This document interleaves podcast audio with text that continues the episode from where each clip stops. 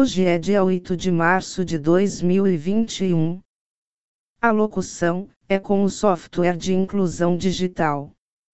Aviso: visite o nosso blog, temas de artes, culturas e museus. Endereço eletrônico é museu 2009.blog spot.com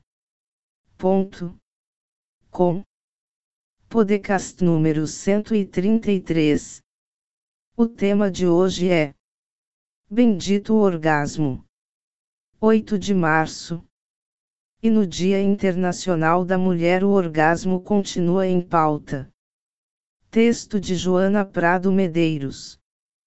O laxismo afetivo que ora reina através das tecnologias da comunicação mal utilizadas de fato facilita o fortalecimento do fetiche da descartabilidade. No obstante, ainda não o interpreto como uma crise moral, e sobre o hedonismo vigente me arrisco a mencionar que talvez eu compreenda apenas uma maneira de vivenciar a sexualidade de maneira menos hipócrita do que gerações pretéritas. Se o sexo sempre esteve em todos os lados, a vontade de o ocultar não esteve menos presente. Em toda a história humana, o culto ao orgasmo se fez presente. Existe um elo presente entre a cultura do Ocidente e a do Oriente quando observamos as pinturas rupestres mostrando entusiasmadas cópulas como a caça à gazela e ao bisonte retratadas em Dilosco na França. As grutas indígenas de Madhya Pradesh, na verdade, existem fontes de sobra para atestar a extasiada sapiência do Homo sapiens. Seguimos então fazendo um pequeno tour pela história do orgasmo, os gregos, por sua vez, entre as criações do teatro, da prosa, da filosofia, da política e da república, pelavam-se, ardiam, enlouquecidos por um orgasmo de qualidade, sobretudo entre pessoas do mesmo sexo. Ora, pois, a própria palavra orgasmo vem do grego e significa literalmente o inchaço do órgão. Os incríveis cidadãos romanos permitiram que suas mulheres respirassem um tiquinho mais na sua emancipação. O poeta Ovídio era assim sensualista, escreveu um livro que na época foi líder na tabela de vendas, isso no século e incentivando as senhoras à masturbação e também aconselhando a fingirem o orgasmo para conquistar os amantes. É um conselho perfeitamente atual, não é mesmo? Contudo, um inimigo fidagal do orgasmo chega ao cristianismo, e com este uma mudança fundamental de mentalidade acontece e ganha respaldo durante a Idade Média. O prazer carnal tornou-se a besta escondida na longa noite dos tempos.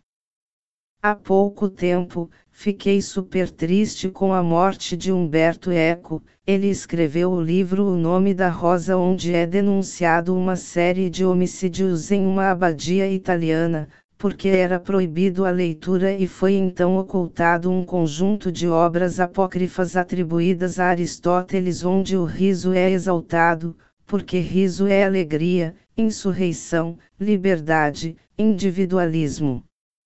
E como isso acontece? Onde?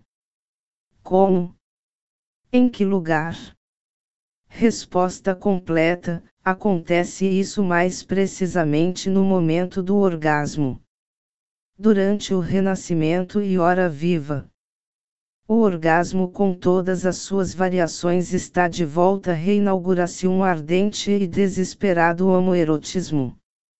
Séculos pós o Renascimento, depois de uma outra baixa na história do orgasmo por contas das grandes guerras, doenças e tal, chegamos na atualidade.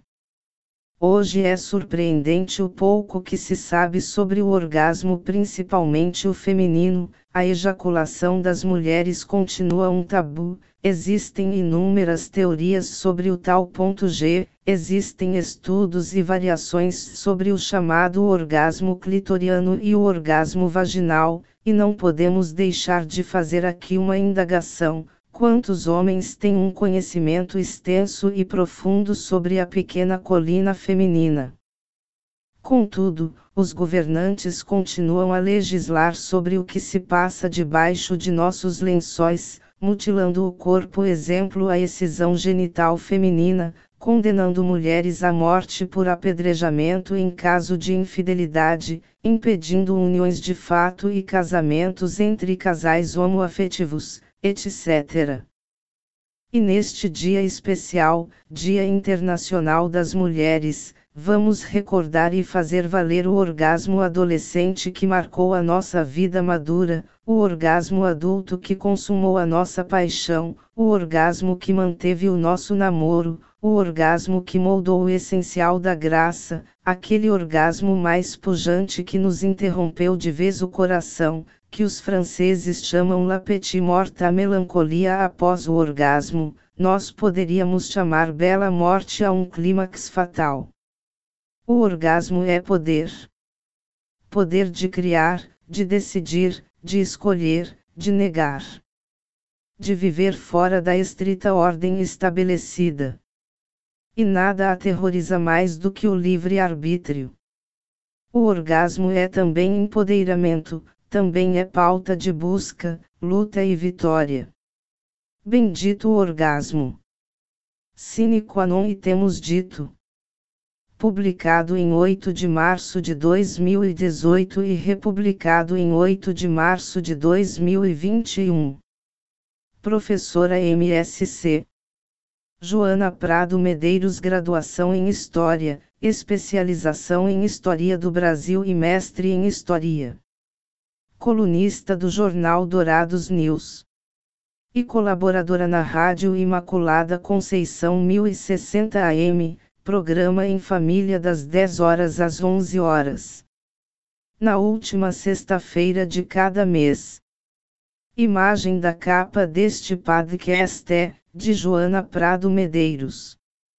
Agradecemos os ouvintes. Visite a playlist dos podcasts em